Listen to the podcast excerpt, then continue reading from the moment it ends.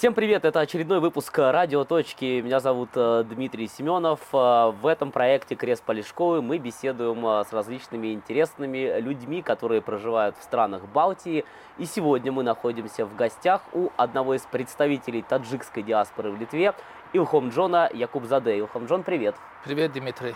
Да, мы перед тем, как э, начать писать запись, сразу да. скажу, мы сразу ощутили на себе таджикское гостеприимство. Илхам Джон угостил нас чаем, э, вкусностями национальными. И в том числе сказал, что вот буквально вчера было ровно 8 лет, как ты приехал в Литву.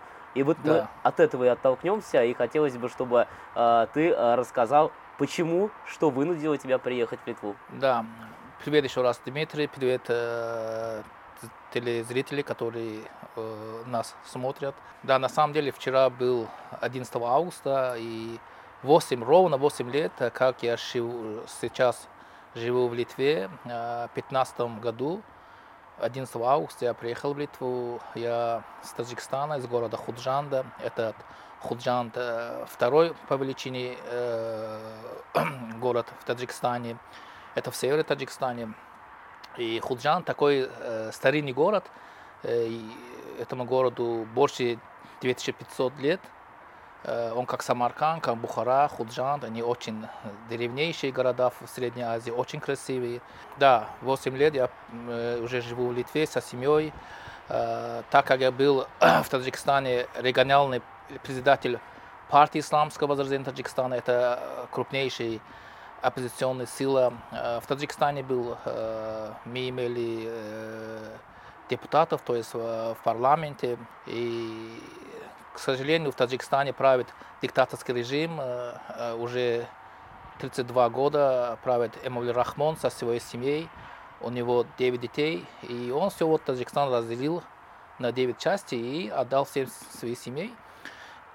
Ну, в 2015 году, после внеочередной э, выборы э, всех моих коллег, в том числе и меня, задержали, допросили. К сожалению, все мои коллеги сейчас, большинство получили пожизненные сроки. Кто смог убежать, тот как-то для них был успех. И вот я смог покинуть эту страну, живу в Литве, но, конечно, любые трудности – это новые возможности. Конечно, Литве сначала было очень трудно.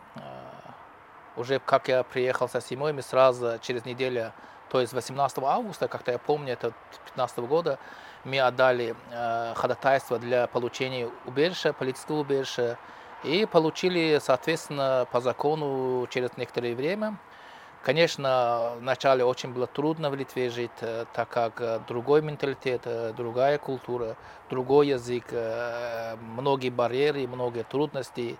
Но я как сказал, да, любые трудности – это новые возможности. Но по чуть-чуть уже привыкли, так и нашли людей, друзей, и вот сейчас и работаем, и живем. Как-то, но все время уже тоскуем по родину, уже 8 лет, как-никак. Конечно, года и время быстро пролетят, но все-таки Родина есть Родина. И все время, что хорошо сейчас какой э, век интернета, конечно, там и онлайн смотрим свой город там, mm-hmm. и общаемся некоторые с людьми, но, конечно, еще так как э, меня объявили террористом э, в Таджикистане, э, экстремистом, многие не общаются, но с родственниками, там, некоторыми друзьями Э, общаемся до сих пор.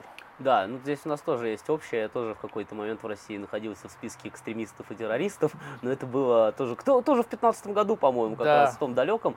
А, э, ты сказал о том, что ты был э, одним из представителей да, партии исламского возрождения в Таджикистане, оппозиционной партии. Ты... Но это была вот основная профессиональная твоя деятельность или э, была еще какая-то вот работа помимо этого? Чем ты занимался условно, да. в Таджикистане, кроме политики? Кроме политики, я был предпринимателем, э, я имел аптечный бизнес и автомобильный бизнес, э, то есть э, автомобили, то есть как раз из Литвы я отправлял. Я в Литву первый раз приехал в 2005 году за машинами. В то время этот бизнес был очень хороший бизнес с машинами работать, с автомобилями. И в 2005 году я приехал в Литву, и до 2013 году, где-то 8 лет, я работал в этом сфере, автомобильном сфере. И я имел там магазины, точки для автомобилей.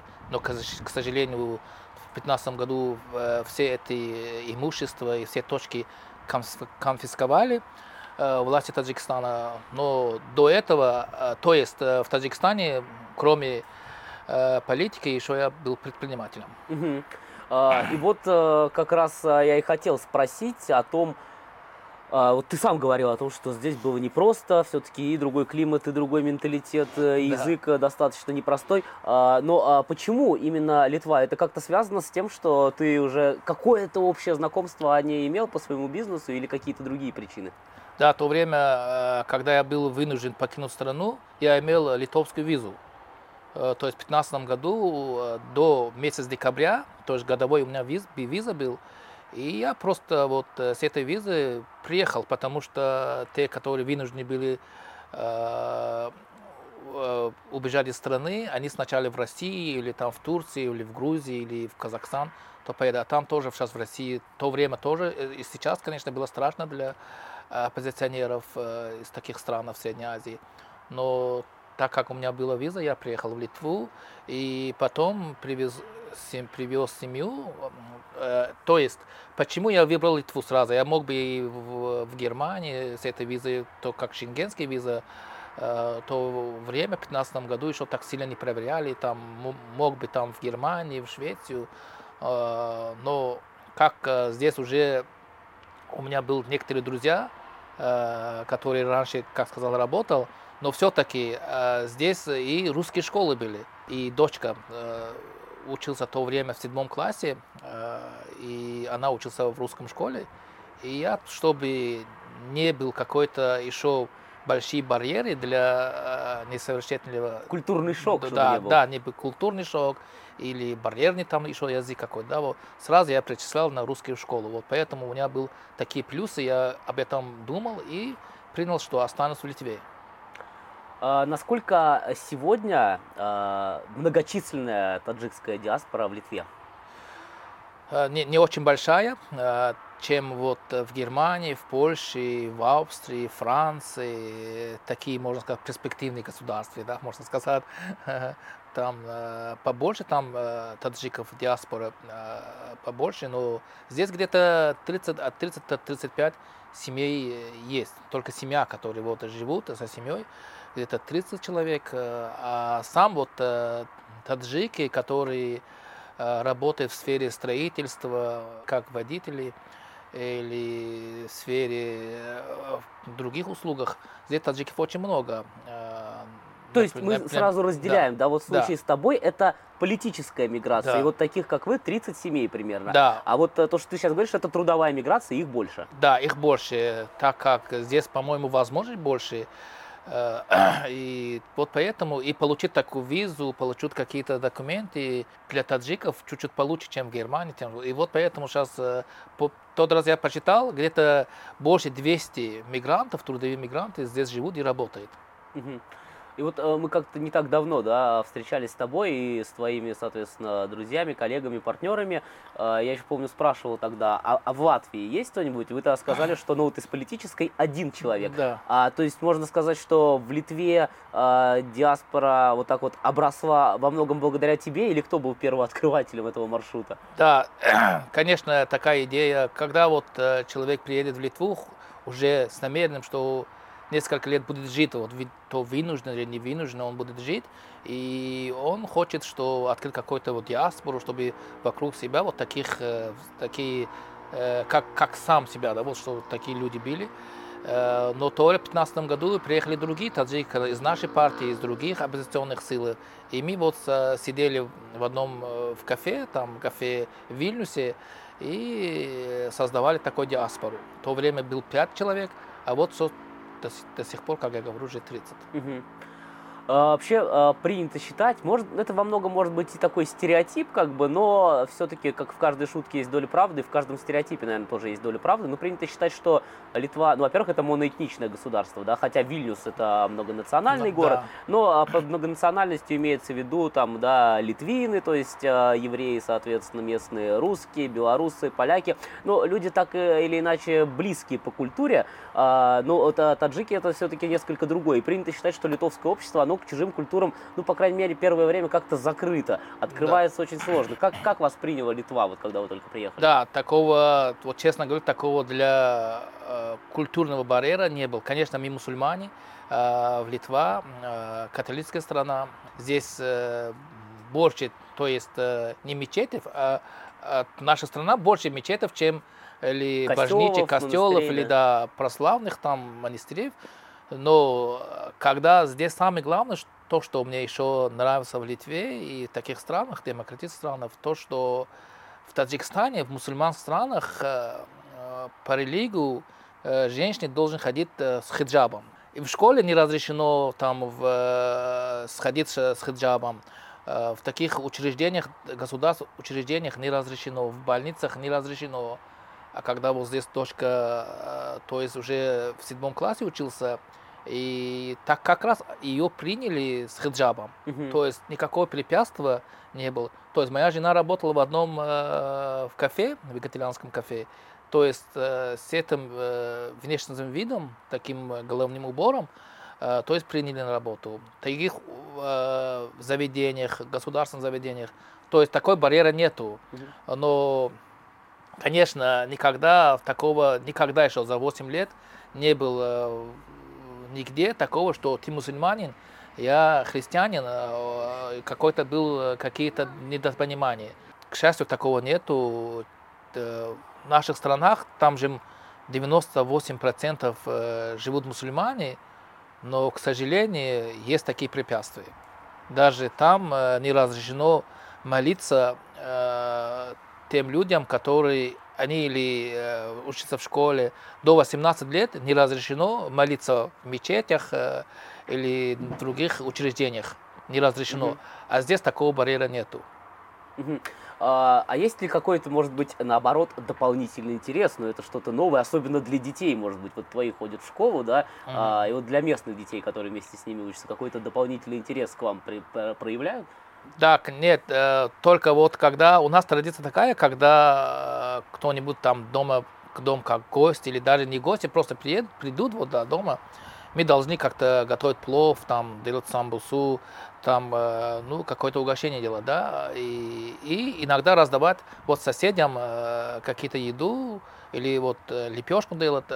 Первый раз, когда я, так как я жил в Каунсе где-то пять лет, и и первый раз, когда мы жили в одном съемном квартире, и мы там э, подготовили одну плов, и раздали там, э, хотели раздавать соседям, да. И вот когда на первый вот э, ближайший дверь стучал соседу, вот мы, мы вот сегодня приехали, вот угостить плов, он сразу от, закрыл дверь. Просто как-то он боялся или как-то не принял. Но как-то наша традиция была, как-то я не э, думал, ну, как-то принимать это все но потом удивился и потом зашел домой, жене рассказывал об этом, сказали, тогда, тогда здесь какая-то еще, э, не, может, не такая культура, и завтра же не встречался с этим соседкой, сказал, вы новый сосед, просто я хотел вас угожать, а, а потом мы как-то э, дружили, потом вот это каждый раз мы, когда вот соседям э, привезли, ну то есть готовили плов, там, как, ну у нас в неделе два-три раза плов готовим, и мы раздали, раз, раздаем то есть соседям. То есть то, после этого как-то они нас приняли, у нас там какое-то дружное потом соседство было. Ну, в Каунасе, наверное, еще и сложнее с языком все-таки. Да, там, э, к сожалению, каунасцы, э, большинство, они знают на русском, э, вот честно, да, вот э, когда на русском разговариваем, они не хотят просто ответить, говорит, э, извини, Э, на литовском разговаривай. И то, что хорошо, плюс там есть, когда там все это атмосфера литовская, то есть язык литовский там, а ты вынужден там выучить этот литовский язык. И то, что я сейчас э, знаю, сколько процентов литовский язык, благодаря, что я жил в Каунасе, так как сейчас вот уже третий год живу в Вильнюсе, а здесь многонациональная вот, город. город. Да. Здесь и поляки, и белорусы, и литовцы. Сами литовцы вот друг друга на русском разговаривают здесь. Так как то, что я знал, то, что я знаю литовский язык, это то есть то, что увидел в Каунасе. Да, ну это действительно так. Э, многие говорят, что в Вильнюсе, ну вот те, кто приезжает, многие говорят, да. что здесь такой есть расслабляющий фактор, что ну все равно половина людей точно смогут с тобой говорить по-русски, да. А если не больше. А, вот я бы хотел еще немного назад возвратиться. Вот партия исламского возрождения. А, ну, для многих, э, кто не погружен, да, во внутреннюю политику Таджикистана, может как-то отталкивающе звучать, да, ну вот исламское возрождение, да. это может быть действительно а, что-то связано с религиозным фанатизмом или э, исламский Точно, радикализм. Да. Поэтому хотелось бы, чтобы ты рассказал, это о чем партия, за какой вектор развития Таджикистана? Да, этот, э, конечно, преобразовался эта партия уже во время Советского Союза в 1973 году, то есть уже больше 50 лет – Э, функционирует эта партия. Э, в то время это имя, какое-то имиджное имя было. Э, в то время, во время Советского Союза, по государственной программе не разрешено было религиям, там такое атеистическое, атеистическое государство было, но такие подпольные люди, которые любили свою религию, ислама, и они сначала создавали такую ячейку, что просто они донести ислам. И потом это во время э, суверенитета государства уже в 92-91 году он потом преобразовался в политическую партию, но это самый демократическая партия в Таджикистане был, потому что у нас э, председателя мы выбрали по выборам. То есть у нас э, кто хотел стать лидером партии или председателем, председателем партии, каждые четыре года мы выбрали э, председателя партии, то есть был кандидат, кандидаты стать председателем партии. Э, и, то есть, э, эта партия все время боролась с коррупцией, которая очень сильно не нравился э, властью. То есть, власти Таджикистана коррумпированное государство. Он по коррупции, наша партия работал, и еще работал, чтобы помогать людям. То есть, у нас вот этот сектор, который самая беднейшая страна, можно сказать, в Средней Азии, Таджикистан, уже нуждается, нуждается в помощи, и партия очень сильно помогала, то есть это тоже власти не, так-то не понравился.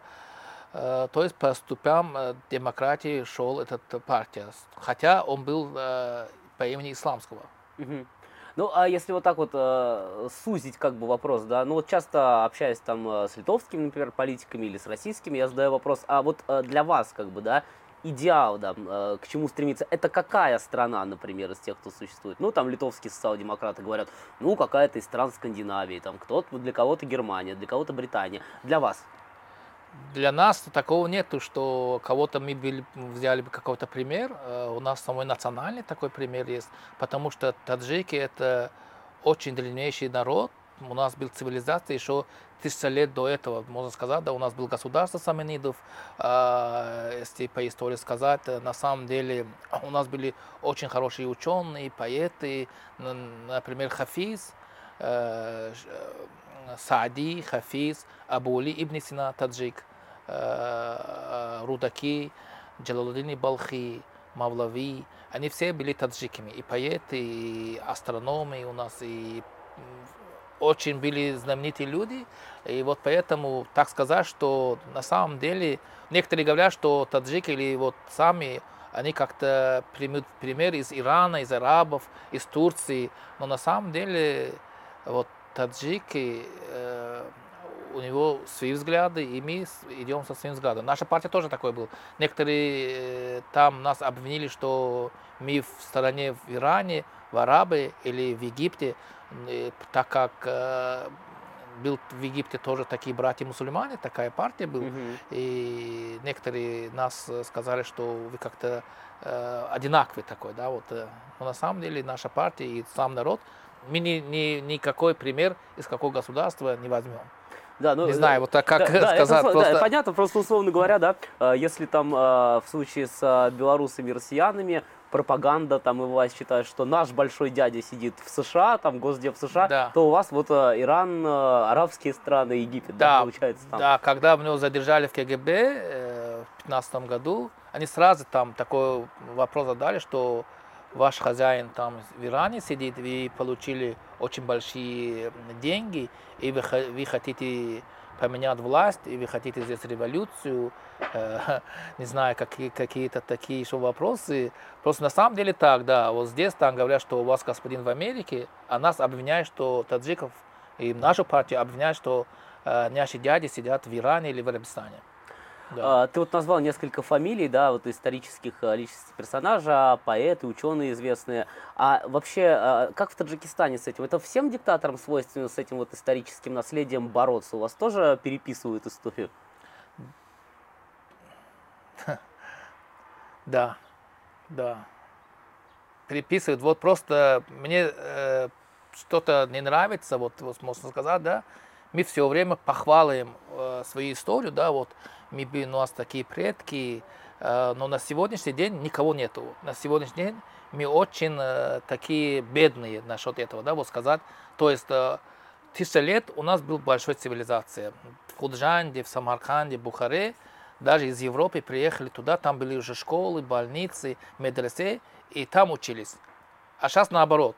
Все вот и таджики, и в Средней Азии, и даже в русские, да, вот, и самые лучшие школы, самые лучшие университеты сейчас находятся в Европе, в Америке, ну, в, в Западе, да, вот можно сказать. То время э, был в Средней Азии, в Самарканде, Бухаре, э, но в то время мы похвалим тот, таджиков, мы такие были, мы такие были, но это были уже, все.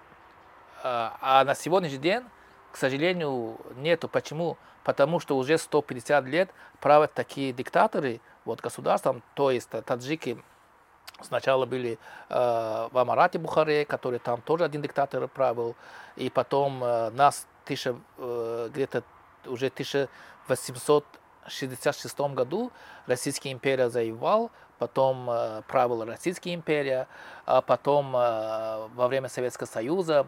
То есть э, то время в таджиков никакого шанса не было. Э, только таджиков использовали, использовали для того, Таджикистан использует для того, чтобы там посеять какой-то хлопок, там какие-то другие сырье и отправить э, в Советский Союз.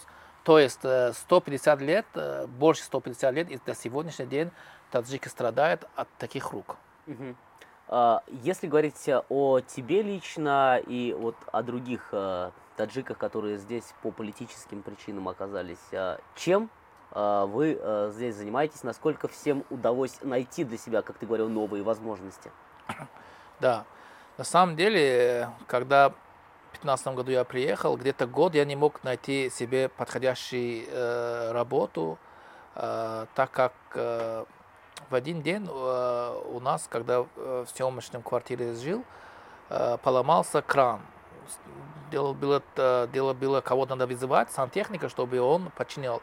Когда я сантехник вызывал, он такие огромные деньги, то есть тоже он будет починять, где-то одна там вот починение э, стоит 50 евро. Ну, конечно, я там отдал это дело, но думал, такие цены, я даже не, не думал, что здесь, э, в строительном секторе, в таких в сантехнике, электрике и э, другие вот э, секторы, вот строительные тоже секторы, они дорогие. Потом мне вот создалась такая идея, что э, я Э, вот создаю какую-то строительную фирму, и из своих, э, э, то есть таджиков, наберу таких людей, которые на самом деле у нас там сантехники, электрики, и, и бетонщики, и, и каменщики, то есть в то время было. И мы не знали. Потом я создавал э, фирму, э, такую строительную, потом вызывал своих друзей, потом и как-то и другие таджики, которые у нас больше 3 миллиона до сегодняшнего дня работают в России как мигранты. Они все строители, они большинство из них строители, и каменщики, кладчики, бетонщики. И некоторые уже были в Европе, я их вызывал, и сейчас вот в то время, уже в 17 году, создавал строительную э, фирму, и потихоньку, потихоньку нашли такую возможность, что строительный э, сектор – это лучшая из возможностей, можно работать и жить. И вот с 2017 года создал одну фирму, и вот э, до сегодняшнего дня уже три бригады работаем и строим дома от нуля до ключа. Да, ну вот ты сказал про строительный сектор, и тут э, я сразу вспоминаю, что времена-то трудные для бизнеса в целом, для строительного в частности. Была и пандемия, э, сейчас война, энергокризис, да, вот особенно в прошлом году цены взлетели на энергоресурсы. Э, как, во-первых, удалось выстоять и насколько сильно повлияло на работу вот все эти вот факторы? Да, конечно, работа не остановился во время пандемии коронавируса и во время сейчас вторжения России в Украину. Э, конечно, э, строительный сектор не остановился, он работал, но на какой-то процент э, какие-то работы, большие проекты остановились. Но такие, как я работаю в таком в среднем классе, не, не остановился. Но в пандемии получился так, что как-то было везде закрыто, но, конечно, вот стройматериалы, они двигались, то есть приходили из любой стран, которыми заказали, или то есть э, то, кто занимался торговлей стройматериалами, то, то есть не остановился. И по этому поводу тоже строительство не остановится. То есть материал есть. Конечно, какое-то время остановился, вот, который, то, что связано с электричеством, с электроникой, остановился, так как они э, приходили с Китая, какое-то время остановился. Но Самое главное то, что после э, коронавируса, вот уже в 2020-2021 году, цены выскочили очень сильно, а так как накопился очень большие деньги у людей, так, так, так, так люди не ходили никуда, сохранили свои деньги, то есть они в отпуске или э, не отдыхали нигде, то есть все границы закрыты были, и вот поэтому, э, так думаю, потом и цены, и на работу, и на э, домах, все квадраты, так считается каждый квадрат, э, цены очень взлетели. А на сот войны, когда было уже 24 февраля, э, начался война, э, но тоже не было никакой остановки, строительный сектор не остановился, он работал, но стройматериалы сильно выскочили. Например, пенопласт, я очень сильно помню, в то время я принял заказ на счет клеить пенопласты. До войны было 67 евро каждый куб. Сразу после, после 24 февраля цена выскочилась до 96 евро за куб. И, то есть уже был договоренность, я вынужден был это купить, хотя это дорого было для меня. Я купил и то есть работал с дорогими то есть стройматериалами, то, как я в одном месте уже до войны уже договорился. То самое главное, что я никогда э, не забуду. до войны, которой я договорился, цена другие были. После угу. сразу, после день уже цена э, выскочила да. наверх.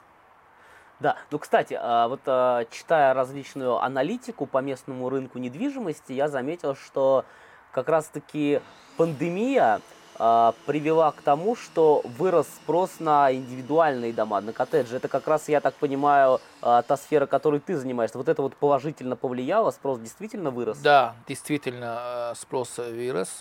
Например, даже если мы посмотрим статистику, вот 2020 год, например, там в продаже, э, например, э, если там просто по тысячам, если посчитаем, да, вот в 2020 году было продано тысяча домов, а в 2021 уже на 1500. То есть 500 домов больше ушло. Полтора раза. Да, полтора раза. И вот поэтому э, и цены, соответственно, выскочились наверх. Каждый квадрат, например, 1300 был каждый дом, а сейчас 1600-1800 евро стоит, 86% готовности. Э, то есть это повлиял на война и коронавирус, э, пандемия влиял на цены, чтобы они выскочились. Но такая mm. кризисная ситуация была. А можешь еще несколько, может быть, примеров привести вот э, из э, других таджиков, которые, для которых это тоже стало новыми возможностями, и они в какой-то интересной сфере себя здесь открыли? Да, то есть э, здесь сейчас э, таджики открыли ресторан, магазины, Двое из э, моих э, друзей э, работает в сфере строительства, тоже у них имеет строительную фирму, тоже они взяли пример от меня, может, или еще у них другие еще посмотрели, и тоже у них есть бригада, то есть из своих таджиков и литовцев тоже там работает. работает, как сказал, у нас есть, раньше здесь в Вильнюсе не был таджикской кухня, к счастью, сейчас открылся тоже таджикская кухня, которая называется наша столица Душанбе.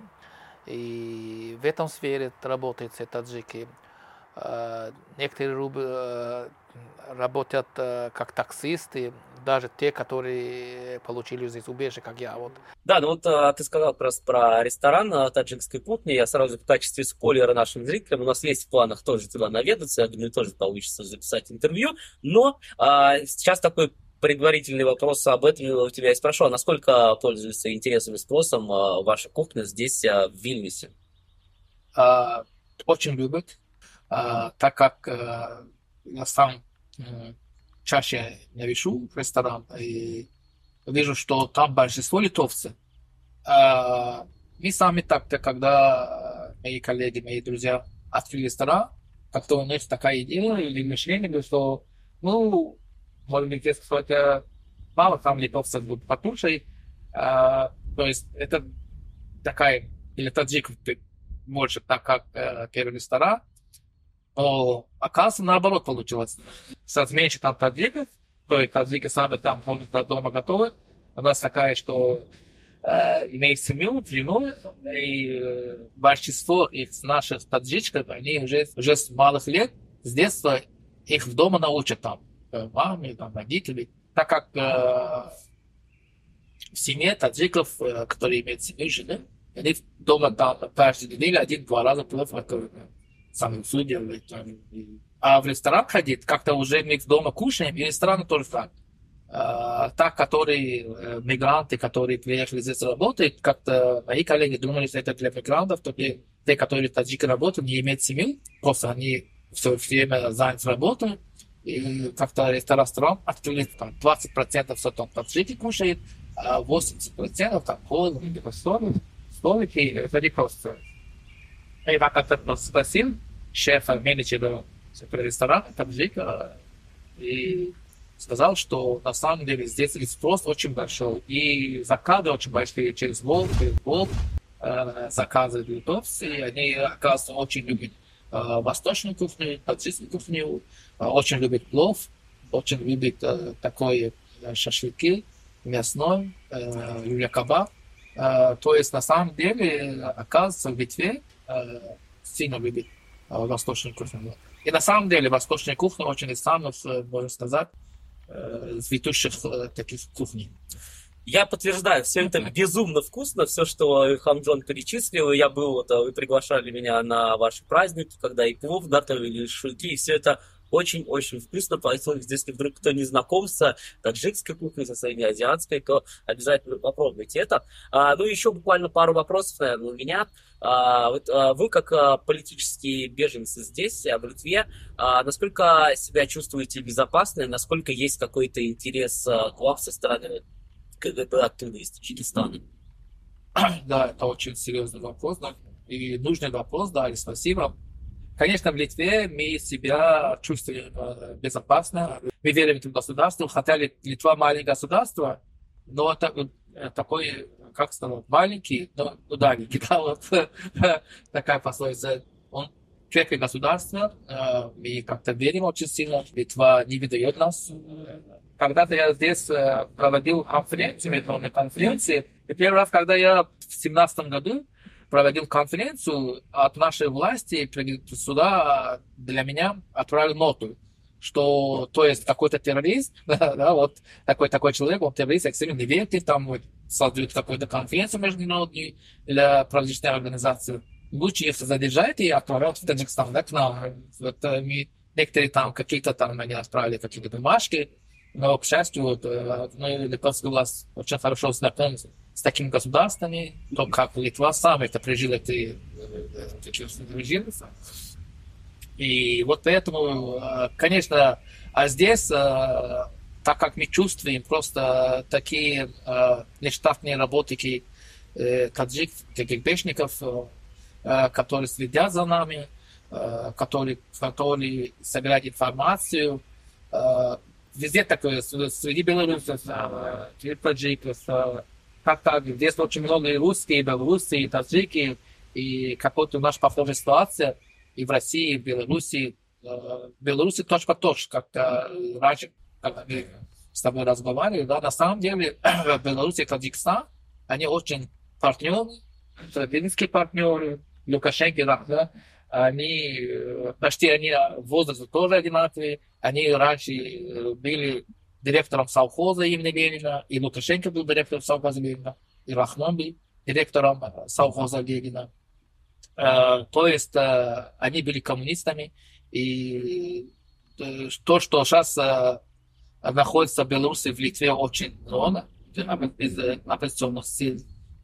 Соответственно, есть среди белорусов тоже такие люди, которые информируют, собирают информацию и отправляют и, и в Беларусь, и в Таджикистан тоже. То есть, mm-hmm. то есть я так сейчас чувствую, что есть такие люди, белорусы, которые, они просто следят таджиков. Есть такие таджики, которые просто следят белорусов, то есть они так э, партнеры же, диктаторы да, да. партнеры, они очень сильно еще друг друга уважают и любят. Ну, то есть, условно говоря, да, э, наверняка там э, возможности белорусской и российской разведки здесь везде больше, чем таджикской. И Рахмон просто может э, большого брата попросить помочь и... Да, да, да, да, соответственно, это вот правильно, да, да.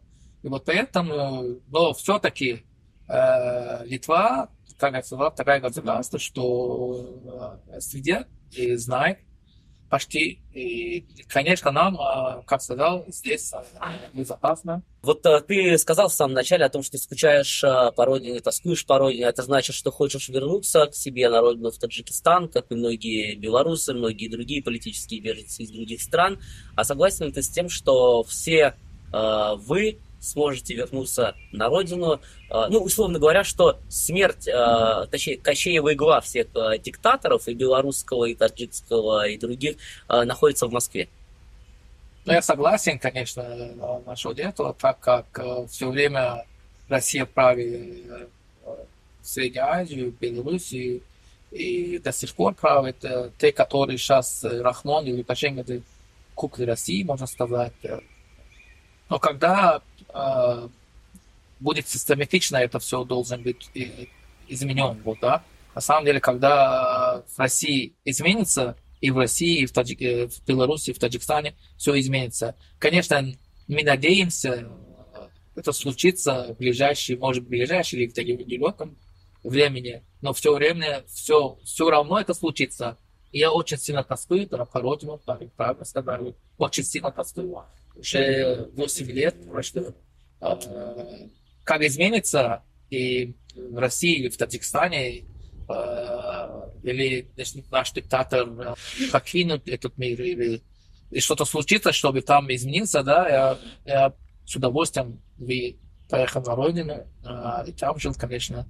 На самом деле Таджикистан это очень красивая страна, древнейшие там, как сказал, города. И самое главное, там еще а, природа. Я тоскую и по фруктам, и по, по природе таджикской. А, ну, когда-нибудь все встретится в Таджикистане. Да.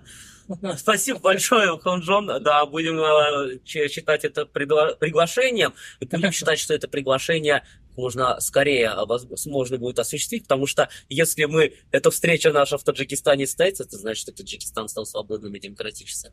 Правильно, да. Это наша встреча будет уже в стране, демократическом, свободном, наравне с другими государствами, которые сейчас имеются в мире, то есть в